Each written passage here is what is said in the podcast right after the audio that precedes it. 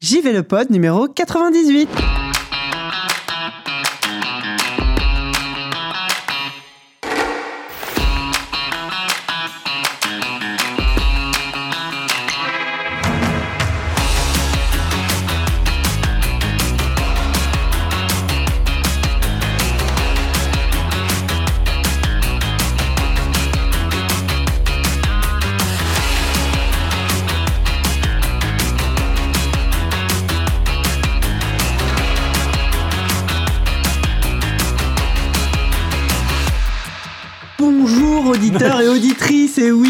Je suis de retour pour vous jouer des mauvais tours. Euh, nous sommes Bonjour, réunis. Oh, bonjour, Bonjour, Kevin Sophie. et bonjour Héloïse, les meilleurs, les Bah oui. meilleurs de l'équipe de JV Le Mag. Nous allons parler ce mois-ci bah, du JV Le Mag numéro 98, euh, numéro de mars 2023, avec en couverture cette sublime illustration Ah, tu l'aimes bien. de notre grute. Ah, celle, moi je l'adore, je l'adore. Donc, quel avenir pour la VR avec cette euh, illustration de la diseuse de Bonaventure qui a été renommée euh, Véronica? Véronica, tout à fait. Parce que euh, on, est, on, est, on est très très bon sur l'humour. Bien. Brillant. Et euh, Bah, c'est son cabinet, euh, c'est chez Vé- Véronica. c'est dur à dire, mais c'est c'est comme ça. Je sais pas si effectivement c'est. C'est d'un point de vue marketing, c'est bien de l'avoir appelé comme ça son cabinet. Je sais pas si les gens arrivent à le dire. Ah si, moi je, suis, je pense que oui. Les, gens, euh, elle, est dans la cible, elle, est, elle touche euh, sa cible appropriée, de façon tout à fait appropriée. Euh, Qu'avons-nous écrit dans ce magazine ce mois-ci, les amis? Nous, je dis nous, c'est surtout vous. Oui. Wow, Sophie. Bah si, t'as écrit ton, ton petit trombi. Bah oui, j'écris toujours quelques trucs. Euh, Oh. C'est vrai que j'écris plus que vous maquettez, par exemple. C'est vrai. oui. Et Dieu nous en remercie. Oh oui. Oh oui. Oh, L'enfer que ce serait. Il y a Non, déjà eu plus, des euh, tentatives d'illustration. Oui. C'est Moi, j'ai vu des tableaux Excel euh, de Kevin Bitterlin, notamment. Oui, je- j'ai- des fois je fais des croquis. Ah je ouais, fais ouais, des croquis, ouais, ouais. Je, je donne le là. et, et je me retire. non, Comme tous les grands décideurs, finalement. Oui. mais euh, en plus, euh, non, pour le coup, alors tu l'as pas écrit directement, mais tu as été euh, force de, de, de- de conseil pour euh, le, quand j'ai écrit sur, un peu sur les Sims, le- le- l'extension des Sims. C'est vrai. Donc, donc voilà, non, Oui, si, non, si, tu, voilà. tu participes. Ah, génial. À l'édito, Sophie. Euh, Qu'est-ce qu'il y a donc euh, bah, Alors, on en parlait un petit peu en parlant de, de, de Véronica. Oui, le, le dossier de couve de ce numéro 98, on s'est dit qu'on allait parler de la réalité virtuelle. Pourquoi? Pour plein de raisons. Alors déjà, bah, ce qui nous avait motivé au début, c'était tout simplement la- l'arrivée du PSVR 2, euh, donc le nouveau casque De PlayStation. de, PlayStation pour la, la- pour la PS5. Euh, et puis, en fait, ce qui est apparu assez vite, euh, c'est que, c'est ce que je dis un peu euh, dans- en ouverture de, de l'article, c'est que il n'y a pas de raison, après tout, que toute l'industrie du jeu vidéo euh, succombe à la facilité en faisant des remakes, des remastered. Pourquoi pas nous Et aussi nous aussi Mhm. Et en plus, nous, le dossier euh, VR, on l'avait fait, c'était le numéro 4 à Donc en début 2014. C'est ça, euh, ouais, janvier ou février 2014.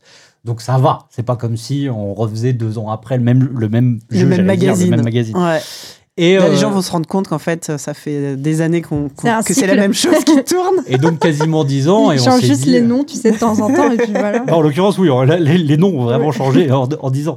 Mais euh, non, mais c'était intéressant parce que, euh, pour, à, à plus d'un titre, euh, déjà, bah, faire un point sur la, la VR euh, 10 ans quasiment après, Mhm. parce que, donc à l'époque, on se demandait vraiment si la VR était, elle, elle était l'avenir du jeu vidéo. Parce que c'était l'époque de la sortie du, de du Oculus C'était un Rift. euh, Enfin, vraiment. ouais, le- voilà, c'était ça, c'était le, le- c'était juste après l'Oculus Rift.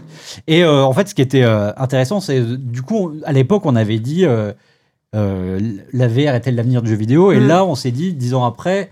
En fait, on n'a plus du tout la même approche par Mm. rapport à un dossier comme celui-ci. On est arrivé avec une question plus ouverte. Quel avenir pour, pour la VR Moins ce côté genre pontifiant et, Mm. euh, et définitif. Et, euh, et donc ça, c'était pour l'aspect édito qui va se traduire quand on va parler un peu des, des différents angles qu'on a choisis. euh, parce que là, c'est un dossier vraiment thématique avec euh, plusieurs euh, ports d'attache pour, euh, pour parler du sujet. Et puis d'un point de vue un peu plus, euh, on va dire, personnel et, et rigolo, ce qu'il faut dire aussi, c'est qu'à l'époque du JV4, la, Héloïse l'illu- était pas née. Héloïse était, Pas du tout, euh, pas du était- bah, t'étais pas majeur en tout cas. Euh, du coup, JV4, c'est 2013 2014. 2014 Début Ouais. Eh ben non, 17 ans. Ouais, voilà. Oh putain. Euh, pardon. Euh, Je passais mon bac. Nous, un petit peu plus. oui, bon, nous on était déjà déjà fait. On était déjà déjà déjà sur la sur la, La pente pente descendante. non. Euh, non, euh, je- ce que je voulais dire, c'est qu'à l'époque, euh, on s'était vraiment pris la tête sur l'illustration de couve Ouais. pour euh, trouver euh, une, la meilleure manière de représenter le sujet, le casque. Le, Ah, c'est la ce qu'on fameuse euh, couve euh, fluo. Ouais, la Voilà. seule fois on a utilisé un pantone fluo. Ouais, Voilà. on a eu des grandes discussions, euh, Sophie, à propos de ça. Ouais, ouais, ouais. Et, et- mais non, mais typiquement, parce qu'en fait, donc je crois que c'est une des couves de l'histoire de JV qui a demandé le plus de retouches Ouais. de l'illustration. Ouais, ouais, Il y a eu une 15 ou peut-être 20 versions différentes Ouais, faites ouais, ouais. par Grut, parce qu'on trouvait pas la bonne couleur, on trouvait pas le bon ton, on trouvait pas le. Et en fait, on C'était était soit trop anxiogène, soit Voilà. trop. à la, euh, le- ouais. la toute première La mouture. version, ouais. Elle était creepy. Moi, j'aimais bien. Ouais, mais moi aussi. elle était vraiment, vraiment creep. C'était, euh, c'était quelqu'un qui, à la limite, avait des tuyaux un peu Ouais, partout. Enfin. C'était un truc un Je peu crois bizarre. qu'aujourd'hui, on la, on la ferait. Et ben voilà, c'est là où je voulais en venir, euh, Sophie, c'est, euh, c'est de se dire qu'en fait, à l'époque, au-delà euh, de, de nos aspirations, de nos goûts artistiques Mm. euh, respectifs, c'était surtout qu'on était flippés, en fait, quand Mm. on sortait un magazine. C'était donc notre numéro 4. On avait tellement peur du bide Mm. euh, que on se prenait la tête sur des considérations qui, au final, étaient assez futiles. Ouais. Et aujourd'hui, alors, je dis pas que c'est mieux, mais en tout cas, on est beaucoup plus détendu de la chose. Ah oui. Et, euh, et on assume. Disons qu'on maintenant on sait que ça bide. C'est ça. Peu importe ce qu'on fait. Donc euh, ça Alors, va. c'est moins ça, c'est plus que voilà. Maintenant, en fait, on, on, on assume et surtout, Ouais. euh, ouais, on est, on est beaucoup plus détendu et, euh, et on, voilà, c'est ça. Non, On assume sûr. ce qu'on fait. Et Mm. du coup, bah, plutôt que de demander euh, 15 versions euh, différentes euh, avec des coloris euh, différents à Grut, là, on l'a laissé quand même assez libre. On a eu deux, trois pistes avant de se poser Ouais. sur ça. Euh, qu'est-ce qu'on peut dire? Qu'est-ce qu'on avait? On avait, on avait l'idée à un moment de faire un, un peu genre double face. Ouais. Donc un personnage qui d'un côté aurait un casque euh, euh, donc où ce serait plus morose et de l'autre plus radieux. Il y avait aussi l'idée euh, de, de vraiment partir sur un, un truc à- assez... euh, on, a, on a même parlé de, la possibilité de faire deux couves différentes, une positive sur la VR et une négative sur la VR. C'était trop compliqué à faire d'un point de vue logistique, mais on pouvait en faire une effectivement. Ou en gros le, le truc, euh, c'est que sur la, la positive, donc le, le per- le personnage représenté aurait eu le sourire, ça aurait été euh, vraiment très solaire. Mm. Et il y avait un petit oiseau qui tournait autour de lui. Et sur la version négative, bon, c'était un squelette. Un squelette, ouais. C'était un squelette, enfin, en tout cas un cadavre qui avait le, le casque. Et il y avait aussi le cadavre de l'oiseau qui avait fait son nid sur sa tête. Donc voilà, on, on a, on a eu deux, trois pistes comme ça avant de se poser sur le, côté un peu voyance. Parce que Mm. c'était c'était l'idée qu'on voulait euh, insuffler, cette idée de. Voilà, on va. On, on, on- on fait pas des pronostics euh, incroyables sur euh, ce qu'il va advenir de la, de la VR, mais, mais voilà, on, on se projette un petit peu sur les mois et les années à venir. Donc on se disait que le côté un peu voyance, avec tout ce que ça véhicule en matière d'incertitude, Oui, voilà. euh, nous, semblait, nous semblait assez rigolo. Voilà pour l'illustration en tout cas. Et puis, euh, et puis Grut, après, il, a clairement une inspiration un peu euh, klimtienne, ouais. ouais. avec, euh, avec des, des, des, des coulées dans les tons, des coloris et tout. Moi, j'aime beaucoup. Et c'est vrai, euh, je rebondis sur ce que tu dis dans le sens où, où au tout début du mag, euh, on avait des, des briefs extrêmement compliqués pour Grut et où, Ouais. où à chaque fois il y avait beaucoup de retours. Et plus les années passent, où c'est juste, bah là, on fait un truc sur la VR, on aimerait bien une voyante. Je, je raccourcis. hein. Et il nous envoie un truc, on fait, ok, c'est bon. il y a Ouais. assez peu, mais pour Alors- ce numéro-là, mais même le, le numéro en général, on a vachement évolué là-dessus. Puis c'est surtout que Juste Grut, il est giga talentueux. Je sais qu'il Mm. écoutera pas le podcast, euh, il Oui. sera pas gêné. Il est hyper Bah oui. talentueux et on lui fait confiance à 2000%. Ouais, ouais. Et qu'à chaque fois qu'on lui a briefé des trucs, le résultat était encore meilleur que ce qu'on pouvait C'est imaginer. ça. Alors après, peut-être que comme euh, c'est un, pour le, nous on rigole un peu avec ça, mais Grut c'est un vrai professionnel de, Oui. de, de tout ça. Il est habitué à travailler avec des gens qui vont lui donner des consignes, des, des cahiers des charges, des, des trucs très très précis. Nous, c'est vrai que bon, avec nous, je, je pense que c'est presque le l'excès inverse, Ah oui, c'est-à-dire que on, lui, on le guide peut-être peut-être que des fois, peut-être que des fois, il, il, il est, en fait, il, il- s'il est pas sûr, c'est peut-être parce qu'on l'a pas assez drivé à, à l'origine. Mais, Mais, euh, peut-être que quand tu lui fais des croquis aussi, il est encore moins sûr. Oh, je sais pas. Moi, j'ai souvenir au bar où j'avais dessiné une euh, vraiment une, euh, bah, un peu ce que je voulais pour les, les couves Resident Evil. Euh, Et lui, euh, non, il, ils étaient- avec Sylvain, ils étaient partis sur un autre truc que je vais pas révéler parce que c'est un peu vulgaire. Donc euh, non, Bah, en fait, il faut, il faut le canaliser aussi. hein. Il faut le canaliser un peu. Aussi. Moi, je me rappelle du croquis euh, sur euh, l'expérimentation des joueurs dans ouais, les jeux bien avec sûr. avec, euh, etc. J'avais fait un truc incroyable. Eh ben, il fallait un peu euh, Oui. mettre des petits traits, Il fallait expliquer à côté ce que, ouais. c'était. Il fallait se projeter. Comme, euh, comme Faut quand se on- projeter. comme quand on achète une Comme Stéphane ruine. Plaza. euh, voilà. Euh, en tout cas, d'un point de Disponible vue. euh, sur toile. Bah, évidemment, Ah bah, bien oui, sûr, si elle vous vous- plaît. Mais oh là là, l'instant marketing. Si, suis toujours là On voit que tu as fait des études. Si toi. jamais vous avez vous-même un cabinet de voyance en réalité virtuelle, bah, la déco est toute trouvée. Ah bah, exactement. Et, mais voilà. En tout cas, d'un point de vue édito, donc, euh, comme je disais, on a essayé de, de prendre différents angles pour aborder euh, la, le- le- la question ou le sujet. Il y a Christophe qui nous fait un petit, euh, un petit résumé, un petit, une petite remise en contexte. C'est ça, Euh, en gros, bah, il résume les dix dernières années euh, de, de la VR par rapport à ce qu'on avait pu dire à l'époque et par rapport à ce qu'il est advenu dans le jeu vidéo, mais aussi euh, ailleurs. Parce que bon, il y a- il y a, Oui. il y a une dizaine d'années, on sortait en gros de l'époque Avatar, Gravity, euh, Mm. ce genre de trucs. Est-ce que bah, même à ce niveau-là, tout ce qui va être 3D et, Mm. et immersion, euh, ça n'a pas forcément et casque, ça n'a pas forcément beaucoup pris quoi.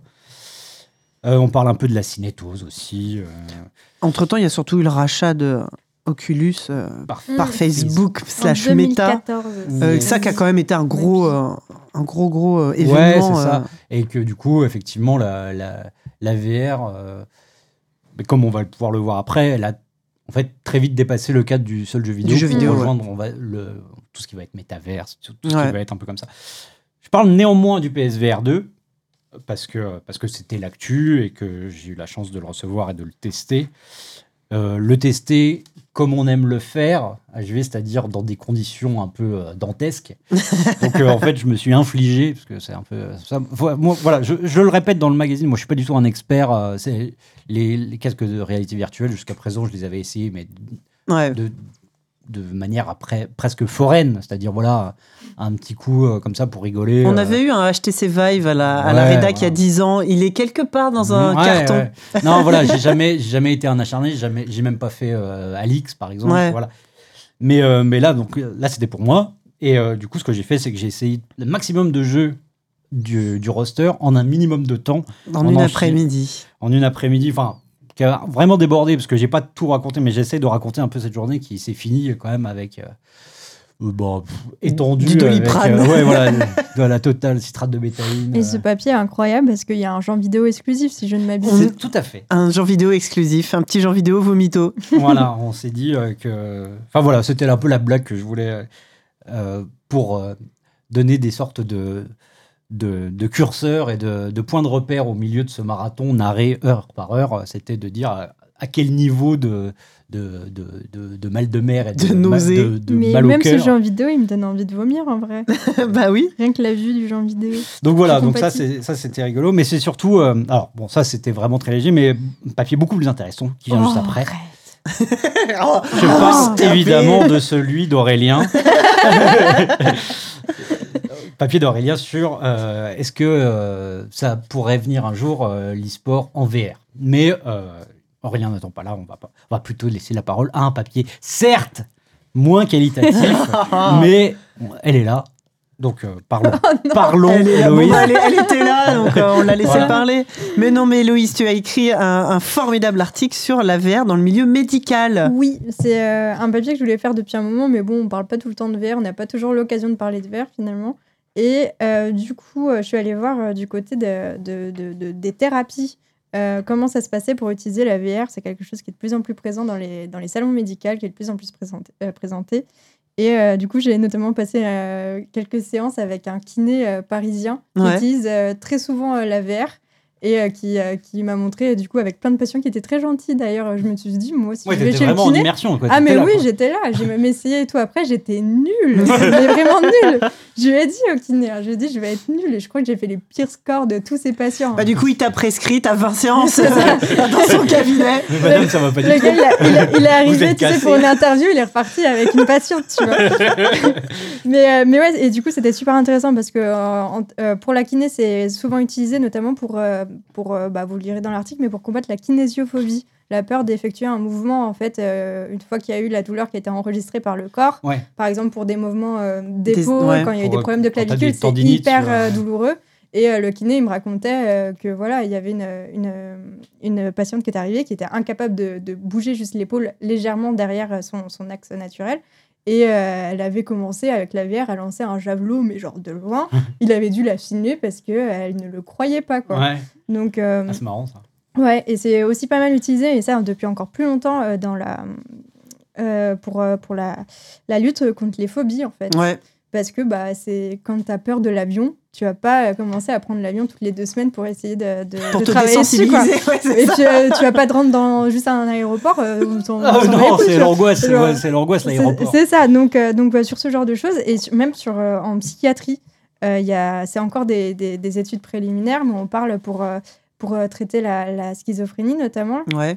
Donc, on va faire incarner en fait des voix, des hallucinations auditives par un avatar. Donc, euh, ça, j'ai trouvé ça super intéressant. Et euh, pour les troubles du comportement alimentaire aussi, euh, en fait, on se rend compte qu'avec euh, qu'avec la VR, en mettant euh, face à soi un avatar avec ses, ses, ses proportions du coup euh, Mm.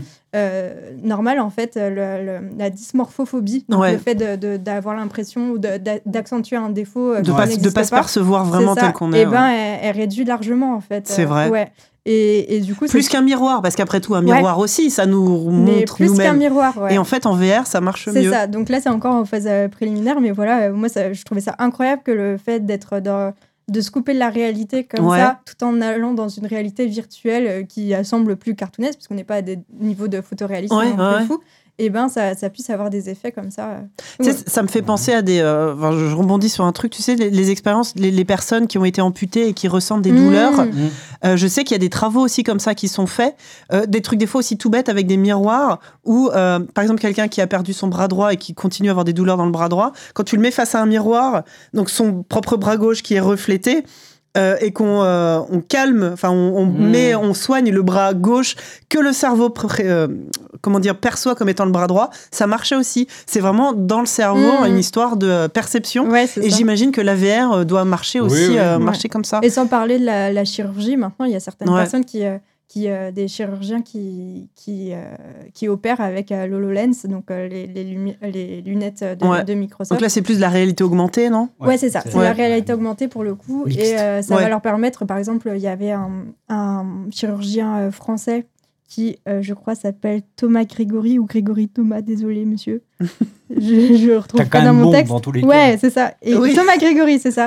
qui avait euh, comme ça effectué une, une opération qui est assez compliquée, qui est une pose euh, de prothèse, je crois, d'épaule. Ouais. Et en fait, tu as tout, tu as exactement l'endroit où tu vas pouvoir le mettre, Ah, yes. etc. Et donc, euh, Oui, tu peux voir en fait les organes, du coup avec la, la- les lunettes, voir les organes et les os ça. euh, en transparence. Et, et même au niveau de la formation euh, chirurgicale aussi, génial. euh, vu que tu as toujours un- une, une liste à checker en fait pour Ouais. plein de trucs, euh, parce que voilà, il faut, euh, il faut quand même. euh, et en fait, quand tu fais la formation euh, via la chirurgie, euh, via, la, via la VR, en fait, vu que tu as ta liste sous les yeux Ah yes. en même temps, Ouais. et ben quand tu vas opérer sans la VR, et ben tu vas avoir comme s'il y a une mémoire visuelle en fait sous Ouais. les yeux, et du coup, il y avait vraiment des taux de, de réussite et de, de perfection dans Ouais. ce qu'il faut faire qui étaient bien plus élevés quand tu avais été formé avec la chirurgie. Quoi.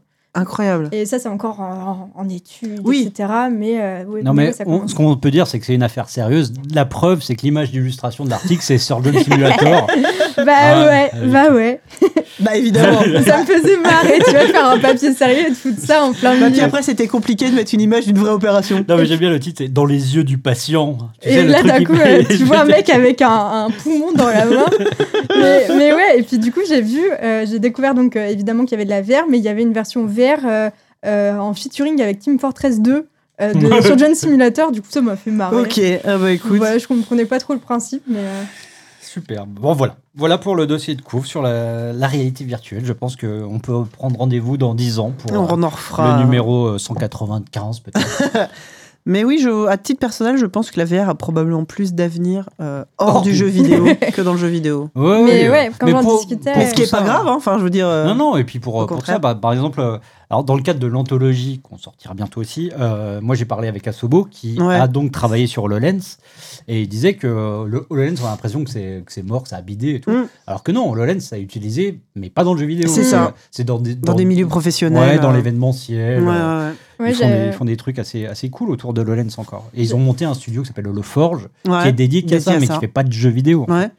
La, la psychiatre avec laquelle euh, j'ai discuté, euh, du coup, euh, qui a fondé en fait une, pour le papier, Mhm. qui a fondé une société justement pour, pour proposer du matériel directement à des particuliers en fait pour, pour les phobies. Euh, on a eu une longue discussion après l'interview en tant que telle où elle me demandait mais pourquoi ça fonctionne pas dans le jeu vidéo? Parce que du coup dans le médical etc c'est vraiment en train de et elle comprenait pas et il y a le prix évidemment qui, qui, Oui, qui est déjà. quand même voilà qui est important mais euh, il y a plein d'autres choses qui fait que ça fonctionne pas et c'était assez intéressant de voir que de son point de vue extérieur elle elle n'était pas particulièrement joueuse Ouais. et ben il y avait une incompréhension totale Ouais, sur c'est euh, marrant. c'est une technologie incroyable qui pourrait être utilisée à plein de fins euh, Ouais. euh, ludiques etc et le fait que Que, ben, en fait, en vrai, euh, c'est vite un peu chiant un jeu vidéo en VR. Je pense qu'on n'a pas trouvé la bonne manière de faire. Ouais, je sais pas. Jusqu'à présent, c'est vrai que, enfin, encore Ça là, je parle pour moi. hein. Euh, On, on, on, on, on dépasse assez rarement le stade de forain dont tu parlais, oui, oui, c'est ça, le stade de l'attraction. euh, de la- de l'arcade. de l'arcade. Moi, ouais. arcade par contre, mieux. en arcade, je verrais Ah oui, oui. beaucoup plus bah, de. tu vois Beat Saber, ça fonctionne vachement bien, tu Ouais, ouais, ouais, ouais. Mais c'est vrai que euh, le retour des salles d'arcade avec des trucs euh, comme ça. Mais après, est-ce que tu as envie de mettre ta tête dans un casque qui a été utilisé par. Mhm. un million de personnes Enfin, je veux dire, euh, les ophtalmos vont être contents. Ça va relancer un petit peu la- les ventes de colis, hein, parce que je pense que tu peux choper des infections. Conjonctivite. épidémie de conjonctivite. Non, mais tu vois, il y a, il y a quand Mm. même un côté euh, un peu euh, euh, d'hygiène, tout simplement. ouais, je sais ouais, pas. ouais. Bah, même, tu vois, sur les salons, euh, Ouais. quand, euh, quand on, on essaie des jeux VR, euh, bah, il y a forcément euh, un démonstrateur ou une démonstratrice Ouais. qui est là avec des Ouais. lingettes et du gel et tout ça. Et entre chaque. euh, Donc c'est vrai que c'est quand même compliqué de faire ça à grande échelle, quoi. Ah, ça peut euh, supprimer le chômage. voilà. Voilà, on a je trouvé suis la dans Voilà. une salle d'arcade. Pas besoin de réforme de retraite. Tu vois, il y a toujours des solutions à tout. Tiens, Héloïse Linossier, pendant que je te tiens, oui. en dehors de ce dossier de couverture, nous avons dans notre euh, euh, rubrique du train de l'hype un papier fort intéressant Ouais, qui parle de vulve, tout à fait. qui Alors- parle de techa. J'avais vraiment envie de le dire Ouais, une fois les- dans un podcast. Ouais, le titre c'est Qui a peur des vulves? Euh, En fait, c'était euh, c'était Kevin qui m'avait demandé de travailler sur l'épisode Witcher, Witcher 3 euh, Ouais. du, du mois dernier où euh, il y a eu des, des, des vulves euh, assez euh, Inattendu. inattendues. voilà. Vulve inattendue. Une vulve inattendue qui s'est glissée dans la version Une euh, du coup, euh, dans la version euh, nouvelle euh, nouvelle génération de console du coup. Ouais. Et euh, du coup, euh, bah, au début, c'était parti juste pour un peu expliquer euh, pourquoi c'est arrivé. Il y avait une histoire euh, assez folle de vol de mode, etc. Ouais. qui posait pas mal de questions euh, sur, euh, sur euh, l'aspect légal du fait d'utiliser des modes, notamment pour les euh, remasters, etc. Mm. Et euh, je me suis dit, j'ai essayé d'aller chercher d'autres exemples de moments où on voyait du coup des vulves, pas forcément dans les modes, mais du coup dans les jeux. Mm. Et je me suis rendu compte qu'une représentation euh, plus ou moins fidèle, hein, on n'est pas sur une... Et bah, ça existait presque pas, tout simplement. Et alors là, j'ai glissé. Alors, que des, des, des Des- pennies, Ouais. Des pennies, on en trouve pas Des mal. C'est ça. Et du coup, euh, je, suis- je suis partie là-dessus. Je me suis dit, bah, pourquoi est-ce qu'on n'en voit pas Mm. Et quelles conséquences ça a en fait sur, euh, sur les joueurs et les joueuses Mm. Et là, je suis tombée sur les vagina dentata. Ah là Les là. vagina dentata, c'est un mythe et, euh, qui est présent dans presque toutes les, les mythologies Ouais. d'une vulve. Du coup, bah, c'est les anglo-saxons, ils disent tout le temps vagina, mais c'est pas vagina, c'est c'est vulve. Euh, qui, euh, qui aurait des dents Ouais. et, qui, euh, et qui, du coup, euh, Du coup, c'est dangereux. ouais, c'est ça. Si du coup, ça fait peur. Donc, de base, c'est un mythe qui est, qui est présent pour, pour tenter d'éviter les viols. Donc, c'est plutôt Mhm. sympathique comme, comme, comme, comme manière de se défendre, de créer des mythes comme ça. Mais la, la conséquence, c'est des motifs, du coup, vulvaires partout dans les jeux d'horreur. Ouais. Et, et c'est assez intéressant de voir ça. Ça pose plein de questions sur, sur euh, la, la- la présence euh, du, de la vulve dans, dans, dans la culture et quelles Dans la conséquences symbolique, quand même. dans la Mm. symbolique, c'est ça. Euh, pourquoi pourquoi est-ce qu'on a si peur des vulves? Pourquoi est-ce qu'on les représente pas? Pourquoi ça n'a pas le même ressort comique C'est ça, alors Que c'est ça, alors qu'un pénis, un dessin de zizi, euh, Ah, une, mais, une euh, ouais. grosse tub dans un jeu, ça fait rigoler tout Ouais. le monde. Les jeux où tu peux, euh, dans ton avatar, euh, tu peux faire euh, mettre des, Grossir slip. voilà, euh, des slips ça. gigantesques, ça, ça fait rigoler tout le monde. Et, ouais, Et, par contre, euh, il n'y a pas l'équivalent euh, pour la vulve. Et c'est assez choquant. Par exemple, c'était en 2016, il y avait euh, un joueur qui avait fait exploser dans Watch Dogs 2 euh, des, euh, des, euh, des NPC comme ça au hasard et s'était rendu compte que sous la jupe euh, d'une des NPC, il y avait un. oula, j'ai mis moi aussi. Une, vulve euh, modélisée en fait et ça avait fait mais scandale. Ouais. Ça avait fait scandale, ça avait été retiré, etc. Et je me suis demandé pourquoi ça. c'est- D'un côté, tu peux dire que c'est le puritanisme euh, pur et dur euh, qu'on voit un peu partout, mais d'un autre côté, si tu vois des tubs, il se passe pas du tout la même chose. C'est exactement ça. Donc, euh, Ça fait rigoler. et moi, j'aimerais bien que ça fasse rigoler. Mais en parce qu'en fait, ouais, le, le- le- le pénis est, est- est, euh, grotesque ou comique, là où la vulve est, est obscène. ouais, Et ça. m'a fait penser à. oh, attention, une petite référence littéraire. Je crois que c'est dans Le meilleur des mondes d'Aldous Huxley. Où, euh, donc, où les gens se reproduisent Mhm. euh, par, par usine. hein. Il y a- il y a les- justement, là, tout ce qui est euh, la, la grossesse et tout, c'est hyper euh, tabou. Et il y a, on retrouve un, un personnage qui a été enfanté de manière classique, donc quelqu'un qui possède un père et une mère, ce qui, ce n'arrive pas normalement dans la culture. Et quand ce personnage crie le mot père, les gens s'esclaffent. C'est comme s'il avait dit euh, bite, quoi. Ouais. Les gens trouvent ça rigolo. Il pouffe, il a dit père et tout. Genre, c'est comme si t'avais dit zizi. Et d'un seul coup, il dit mère. Et les gens sont choqués, mais vraiment, Mm. parce que c'est au-delà de l'obscénité, c'est honteux. Et, euh, et je pense que c'est c'est exactement le Mm. même genre de mécanisme. Ouais, dans mes recherches, ce qui m'a le plus frappé, c'est un truc euh, auquel j'avais jamais pensé, tellement c'est ancré dans, nos, Mm. dans, dans notre culture, quoi. C'est euh, les, les statues de marbre de Grèce antique, de Mm. Rome antique, Mm. où tu as systématiquement des pénis dans toutes les formes et tout, toutes les tailles, etc.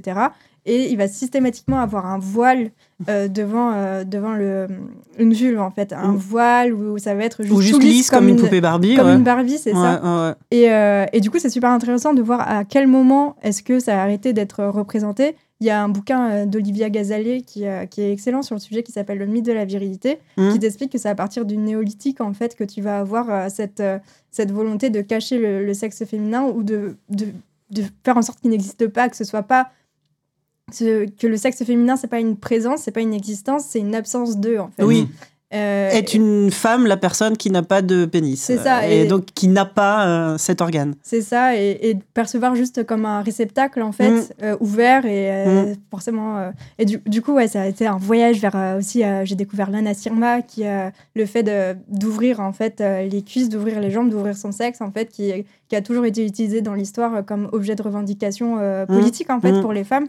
Et... euh, il y avait euh, une, une artiste, je sais plus son nom, qui, qui disait justement que c'était un renversement de la violence. Dans le fait où les jambes ouvertes, c'est généralement euh, quelque chose qui est accordé par la force, par, euh, par La euh, soumission, ouais. ouais, c'est ça. Et que là, du fait, le fait qu'une femme ouvrait, eh ben, il y avait limite un effet de sidération du côté, parce qu'on le renvoie à sa propre violence, en fait. Et enfin voilà, c'est moi j'ai adoré travailler là-dessus, et il y a tellement peu de littérature scientifique. Mais oui. Euh, les chercheurs et les chercheuses, il faut travailler là-dessus. Hein. Mais en termes de symbolique, du coup, ça donne effectivement des, des éléments de décor, souvent dans les jeux, que ce soit des portes, Mm. des trucs comme ça. Donc, oui, donc des trucs où tu rentres dedans. Voilà. ça. Et euh, du coup, C'est souvent euh, horrifique. Hein. alors, Oui, et Très c'est- souvent. et voilà. malheureusement, on n'a pas pu mettre tous les visuels. Ah bah en j'en quel- avais envoyé, Voilà. mais euh, Il y en a, quelques-uns qui sont. euh, ah mais qui Catherine, sont, qui sont su- ils peuvent être Catherine euh, euh, voilà. full body, euh, vous regardez la, la bête immorale, c'est littéralement euh, du coup euh, une vulve avec des dents et une langue qui s'aventure un peu partout. C'est incroyable, mais t'as ça un peu partout dans la culture euh, japonaise quand même beaucoup. Ouais. Mais parce qu'on aime bien représenter aussi euh, les, les pénis et tout. Mais j'ai Oui, vu par exemple qu'il y avait une, une artiste japonaise. Elle a, elle a moulé en fait sa vulve et euh, elle l'a imprimée en 3D pour en faire un canoë. Oui, j'ai déjà vu ça. C'est incroyable, mais la meuf a été condamnée. Ouais. Ah, c'est pas drôle. Mais, Ouais, euh, mais oui, ça, je me souviens. jusque-là, ça- ça je me souviens de ce.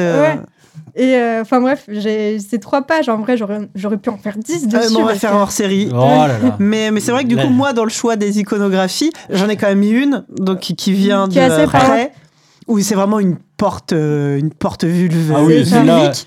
Une porte vulvique. hein, comme, comme, on- comme la, la- Il Ouais, avait mais de manière, dit de manière erro- erronée, Christophe. Mais euh, et les autres images, oui, c'est surtout donc des vaginas dentada qui Oui, Ouais. oui. Bah, disons que celle de près, euh, y a, là, il y a même Il y a pas. zéro équivoque, Oui, hein. voilà, c'est ça. Ils ont pas cherché à déguiser la chose.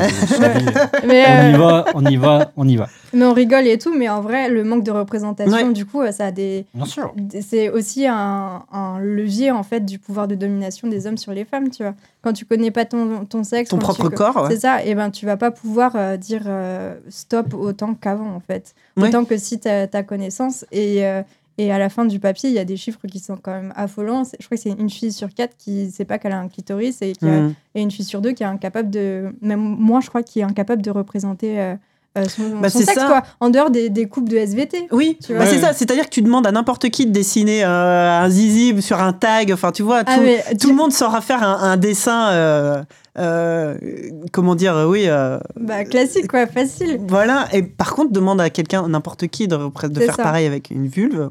Et, euh, et ouais. Et d'ailleurs, euh, à, à ce propos, je suis tombée sur, euh, sur des papiers qui expliquaient pourquoi on avait ce, ce besoin de dessiner à chaque fois des, des Ouais. tubs dans la neige et tout dans les jeux vidéo. Et c'est super intéressant. Je sais plus, faudrait que je retrouve la référence.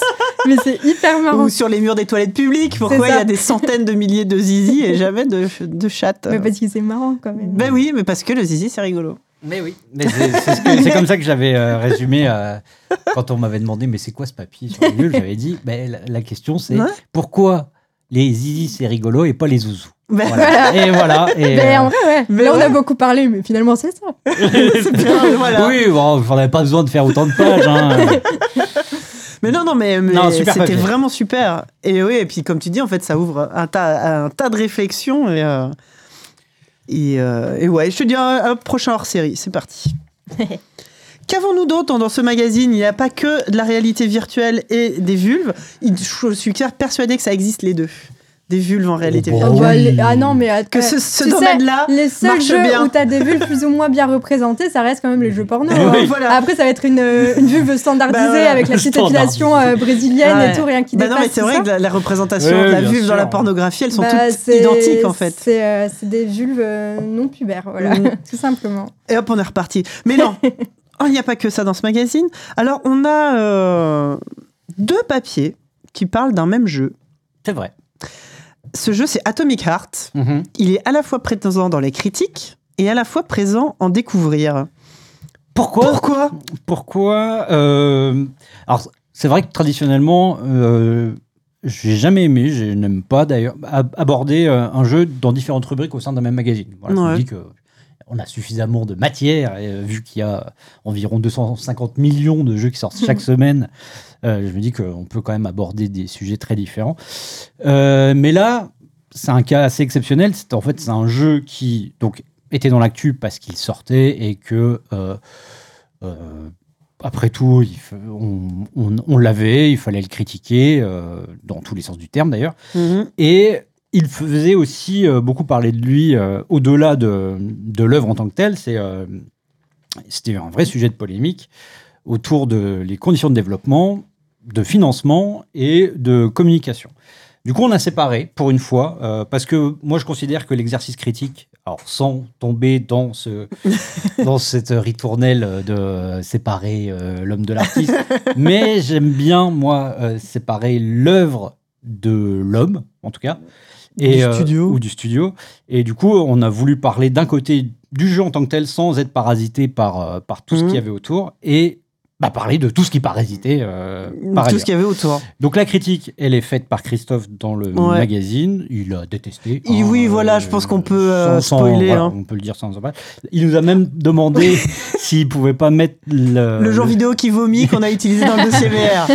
Il a failli apparaître Voilà. à ce moment-là. hein. Et euh, donc, c'est lié, malgré tout, enfin, je veux dire, il y a- y a- on peut pas non plus complètement séparer les deux choses. Parce que, c'est là où je voulais en Effectivement, venir, parce que les problèmes décelés dans le jeu eh, font écho aussi aux problèmes, euh, Ah oui. on va dire. euh, Quoi, tu, tu veux dire que le contexte social, euh, politique et culturel de la création d'un jeu a des effets sur le jeu en lui-même? Hmm, disons que. disons que, enfin, ce qui est observé sur Mon jeu le vidéo jeu, n'est pas politique. Non, non, pas de politique dans mon jeu vidéo. C'est surtout que c'est un jeu qui est fait par des gens qui sentent pas la pièce, comme on dit. euh, file très mal The Room euh, de 2023. quoi. C'est des gens qui n'ont pas compris que, euh, ce qui se passe dans le monde depuis euh, une quinzaine d'années maintenant. Mais bref, en tout cas, euh, Héloïse, toi, tu fais un article plus justement donc sur euh, tout ce qui tourne autour de, de- de la création de ce jeu. Ouais, c'est ça. Donc je, je reviens euh, un peu en, en partie sur ce qu'est le jeu et ce que contient le jeu quand même pour parler. euh, Il y a notamment un, un passage euh, hyper raciste où il récupère euh, un dessin animé qui a des années, je sais plus, 70 euh, de Russie où il y a une représentation euh, stéréotypée hyper raciste d'un personnage noir. Et euh, bon, je parle évidemment de, de, de cette IA incroyable qui... Le Ornifrige. Le, ouais, Le ornifrige. le, le petit fantasme d'Incel qui se sont faits là. Ouais. Donc voilà, mais je parle aussi surtout des, des liens avec la Russie et de ce que ça veut dire en fait euh, pour, euh, pour euh, l'argent qui est gagné dans ce cas-là. Quoi.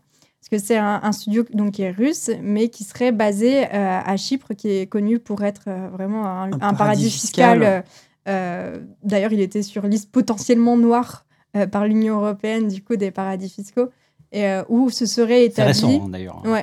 L'emménagement là-bas est récent. Justement, en fait, c'est ça qui pose euh, C'est ça. question parce que et puis puis voilà, il y a toute une question aussi d'image parce que c'est quand même alors le, jeu est un, peu euh, il, il est pas tranché là-dessus, mais il y a une représentation quand même de du soviétisme et euh, de, de l'empire soviétique qui est assez particulier dedans et euh, toute la com en fait en Russie a été fait autour de ça. Donc on avait des grands euh, voilà des, des, des grands banquets avec euh, tout ce qu'il faut et dans le contexte actu- actuel avec la politique de Oui. Poutine Oui. qu'il y a une petite nostalgie, voilà.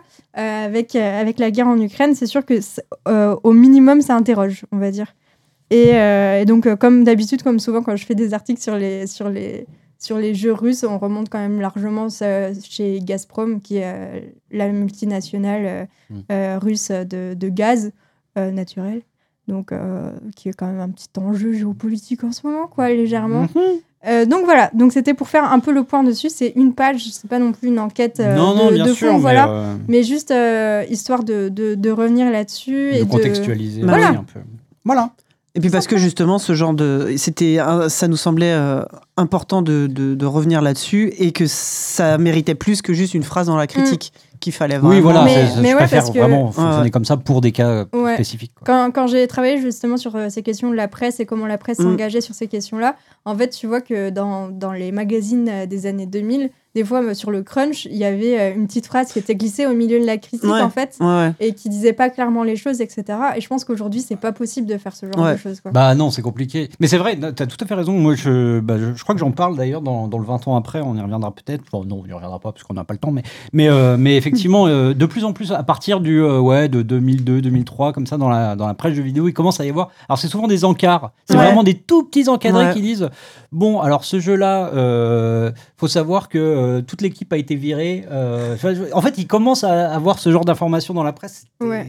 Et c'est dit de manière souvent un peu humoristique et tout, histoire Ouais, de... En fait, oui, ouais, pour, pour expliquer la nullité du jeu ou des trucs comme ça, c'est un ça a constat. pas à fin euh, non, non, non, d'information non, du tout. non, non, c'est mais, c'est euh, pour ça. mais ouais. C'est genre, ouais, ce jeu, il était quand même bien raté, mais en même temps, il faut dire qu'ils ont viré le scénariste à trois, à trois semaines de- du lancement, ou je sais pas, tu vois, des trucs un, un peu comme ça, mais Le truc qui t'interroge un peu plus maintenant, quoi. oui, voilà, oui. Euh, on avance parce que bah, ça fait Ah, mais déjà oui, c'est vrai qu'on d'une- parle, on Non, parle, mais on je parle, parle mais, trop, hein. mais non, mais c'est pas trop, mais euh, formidable. fait- on essaie On- de rester sous les, les 45 On minutes. me parle rapidement de quoi parle-t-on Si on parle de la Playdate euh, qui est sortie il y a un an, Ouais. on parle euh, d'un éditeur de free-to-play coréen qui s'appelle Come to Us. Tout à fait. On parle de ah oui une Call of qui va sortir sur les euh, sur Switch. enfin, les accords, on parle de- ouais, voilà, on les parle de accords tout, Microsoft Nintendo. Euh, on a quoi d'autre? On a euh, tiens ouais Blumhouse qui fait euh, donc la- Ouais. du cinéma de genre comme on dit qui se lance dans le jeu vidéo. Notamment autour de James Wan, ouais. qui, ouais, ouais, d'ailleurs, je crois que le, juste après qu'on ait écrit ce papier, alors je sais plus si Pierre a eu le temps de le mentionner, mais genre, au moment où on a décidé de faire ce papier, on a appris que le premier projet, ce serait sans doute, enfin, en tout cas, le projet lié à tout ça, ce serait l'adaptation au cinéma de Dead by Daylight. Ouais. Oui, oui, si, euh, ouais, bah, c'est l'image d'ouverture, Voilà. enfin d'illustration. Donc, Euh, donc, est-ce que enfin des jeux vidéo, des films issus de jeux vidéo euh, qui ont un peu d'allure, pourquoi pas? Euh, Microsoft, il veut mettre des pubs ciblées dans ses jeux en ligne, formidables, qui déposent des brevets à. ah, je pense que tu as adoré maqueter Ah. cette nouvelle page. Les illustrations, c'est des, euh, c'est des, euh, des trucs de brevets, donc c'est Ouais. vraiment euh, Ah, fantastique. c'est- On c'est- va avoir encore des, des pubs pour les élections américaines dans les jeux. Dans Comme les Obama dans, Ouais. Burnout. Euh, que Non, mais passons. on a euh, pas mal de critiques. oui, alors les attends, critiques, on a bon. Wild Hearts. euh, Quand on a réussi à y jouer, parce que.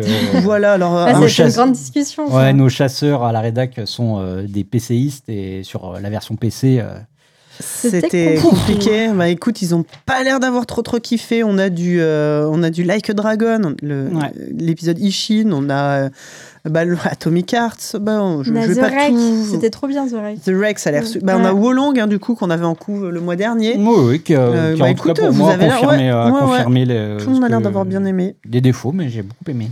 Euh, sinon, on a aussi euh, ce mois-ci un conso. hein, on n'en a pas, on en a pas tous les mois. Ce mois-ci, on a euh, Arnaud qui nous a fait une petite euh, reco de jeux euh, de plateau. Ouais. Bah, alors, juste, euh, Arnaud, c'est vrai que c'est notre dernière recrue en date, et Ouais. euh, il se trouve que de toutes ses qualités, et Dieu sait qu'il en a, euh, c'est aussi quelqu'un qui adore les jeux de plateau, il a- et en tout cas les jeux de société, les jeux tout court, et Ouais. il organise d'ailleurs à Paris régulièrement des, des quiz, des jeux, de, ce genre de choses. Et euh, donc, il connaît particulièrement bien le sujet. Et, Et ça euh, tombe bien parce que nous, pas du tout. Voilà. En tout cas, les... enfin, en tout cas, toi et moi, Sophie, euh, c'est vrai que si avec Christophe ou Pierre, Oui. ils, ils pourraient valider à quel point cette sélection est, euh, est, est bonne. Et, En tout cas, ils sont jolis, les jeux. et, euh, mais en tout cas, voilà. Donc, il, il a fait une recommandation d'une petite dizaine de jeux de société euh, sur lesquels euh, on peut se pencher et qui garantissent euh, bah, de bonnes soirées. Voilà. J'en j'en sais rien, peut-être. Bah, J'imagine. Et sachez, euh, chères personnes qui nous Ah oui. écoutez, que ce genre de papier à maqueter, c'est l'enfer. Car là, j'interviens en tant que, en tant que professionnel. Euh, les autres pages, ça va, c'est assez facile. Il y a du texte, il y a des images, c'est carré. euh, il y a une image d'illustration. On parle d'un jeu, on montre le jeu. Alors si, il y a toujours des images, tu vois les casques VR, faut les détourer, c'est chiant. Mais bon, globalement, ça va. Les jeux de société, alors déjà, il n'y a pas de gabarit spécial puisque c'est du sur-mesure. Moi, je vous fais du sur-mesure, les petits amis, Bah, quand je fais une maquette. C'est de la belle maquette bio. Moi, je m'adapte à, tu mon, sais que là, euh, Arnaud, journaliste. il, il va entendre ça, il va être euh, Il veut me- effondré.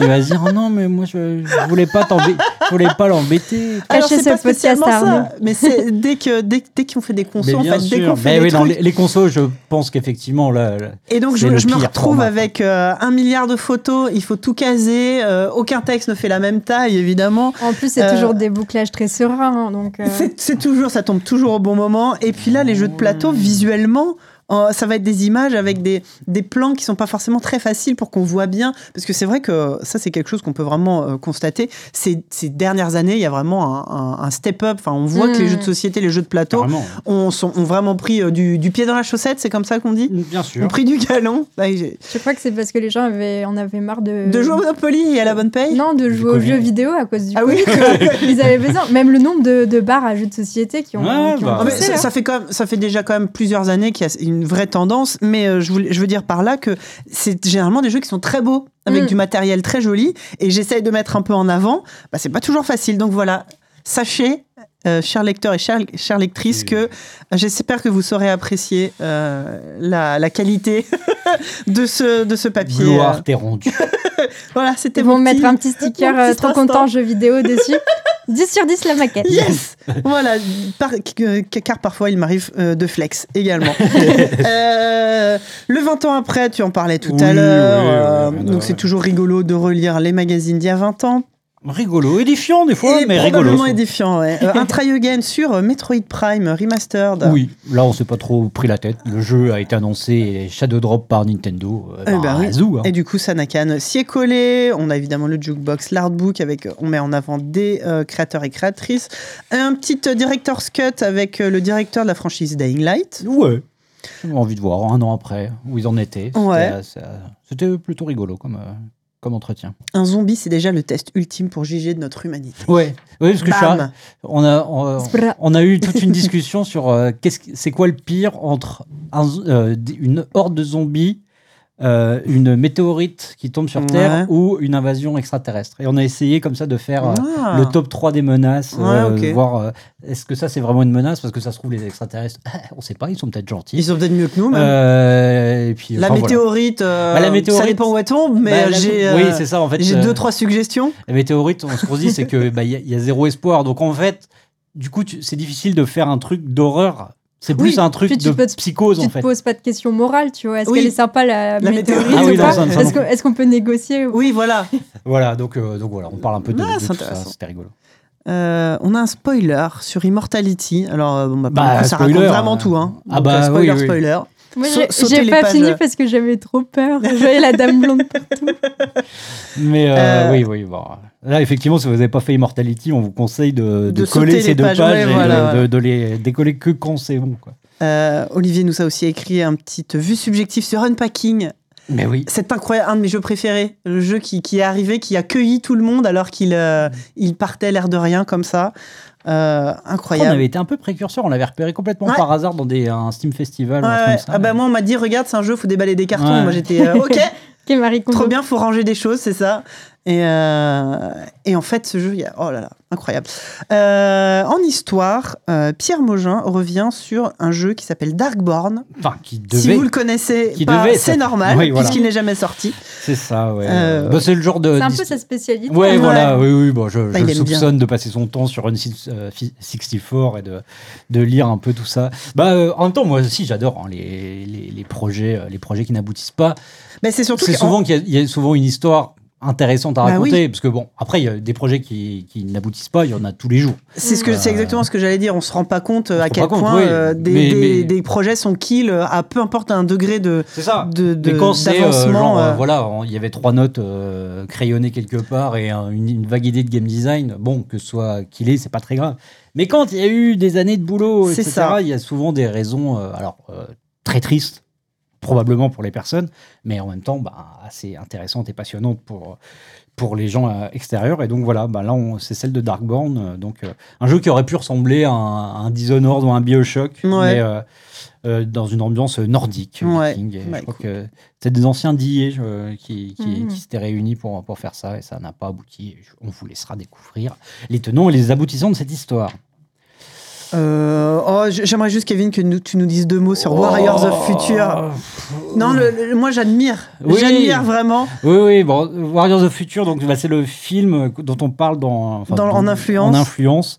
Euh, Tu as souffert. Oui, bah rien, c'est, disons qu'on n'était pas forcément hyper inspiré parce qu'on on- voilà, on a déjà éclusé beaucoup d'œuvres comme ça. Et moi, j'avais repéré, ça faisait un moment que, je, que j'avais vu ce film arriver sur Netflix. Je m'étais dit, bah, rien qu'en voyant la bande-annonce, euh, je pense qu'il y a- des ponts avec le jeu vidéo, c'est évident. Et effectivement, il y en a. Mais le film est une purge. Mais bravo Kevin. Ce mois-ci, euh, t'as quand même fait une journée vomito VR, Ouais. une soirée euh, film nul sur Oh là Netflix. là. Non, mais il adore ça. Ouais, pff, bah là, c'est, en fait, c'était même pas, c'est, pas un nanar, c'était pas drôle. Donc C'était juste pas bien. C'était juste pas bien, mais, euh, mais en même temps, voilà, ça, ça remplissait vraiment le cahier des charges de la rubrique parce que euh, c'est très inspiré par euh, Halo, euh, par euh, Gears of War, par ce genre de choses. Donc, euh, donc voilà. Et puis ici, je dis juste qu'on fait la critique de, de The Last of Us parce que Oui, tu, tu disais tout à l'heure qu'il y aurait peut-être enfin un film inspiré du jeu vidéo qui serait bien. Bon, en tout cas, en, maintenant, ter- on peut en termes dire de série, on peut dire que maintenant on a vraiment une, Une excellente série. série, euh, même si euh, elle est par, euh, enfin, assez souvent euh, très fidèle. décalquée, ouais, ouais, voilà. décalquée, euh, au Mm. plan Le jeu. et au mot près. euh, Bah, le jeu Ah, était dans, déjà- les, dans les premiers épisodes, c'est euh, quelque chose de. Ouais, beau. non, tout du long. hein. Mais après, mais quand, il s'en est- quand la série s'en éloigne, elle est encore mieux. Donc, Ouais. euh, donc euh, non, mais le non, jeu était déjà lui-même très Ouais, ouais, cinématographique. mais, euh, mais en disons fait. que, enfin, ils auraient pu prendre une autre direction. Ils ont choisi celle-ci et c'est une vraie réussite, je trouve. euh, donc, euh, du coup, euh, plutôt content. Et regarde le film Donjons et Dragons, apparemment il est pas mal. Ouais. Ça, personne Bah l'a ouais. vu Ah venir. non, ça c'est fou. hein. Alors ça, personne l'a vu je voyais venir. voir les, euh, je voyais passer les films et tout, j'étais Oh ça être encore de la grosse merde. Non mais genre moi je me souviens encore de ma séance de cinéma pour aller voir Warcraft avec euh, Sylvain Tastet. Ouais. Mais j'ai dû recevoir 25 invitations aux avant-premières et c'est pas bon signe en général. ça veut Ouais, dire que si t'as pas répondu, ça veut dire que personne d'autre a C'est répondu. ça. Et enfin bon, bref. Eh Mais ben, en non, fait, il a l'air bien. Bah, du apparemment, coup, j'ai envie d'aller le c'est voir. Mais ouais, mais je crois que c'est leur com qui était loupé en Ouais. fait des vases et puis tout le monde partait avec un a priori. en Bah fait, oui. quoi. Comme quoi. Et ouais. Eh ben on va Eh peut-être ben, aller voilà. voir euh, le film. C'est pour ça, j'y vais là pour réhabiliter, Mais oui. casser les, les, les codes, les réputations, les, les- Non, je sais pas. Non, je sais pas où tu parles. Je sais pas, ça fait 45 minutes. Je pense que nous avons fait le tour de ce JV 98. Eh bien, Sophie. écoutez, voilà, JV98, 100 pages euh, chez votre marchand de journaux, pour ceux qui existent encore, euh, en vente direct sur notre site euh, jvlemag.com. Merci Kevin, Merci Sophie. merci Héloïse, Merci à toi. Merci Héloïse. Merci à toi. on se remercie tous et merci moi-même. Euh, merci la personne qui aura fait le montage. Et merci toi public. Pff, oh là là. On va arrêter là. Bah non, bah, on se dit juste rendez-vous pour le 99. Et, Et on commence Et à bientôt réfléchir le au sang. 100. Et voilà. Allez, Le 5. les Les signes. signes. Bisous. Salut, au revoir. Bye.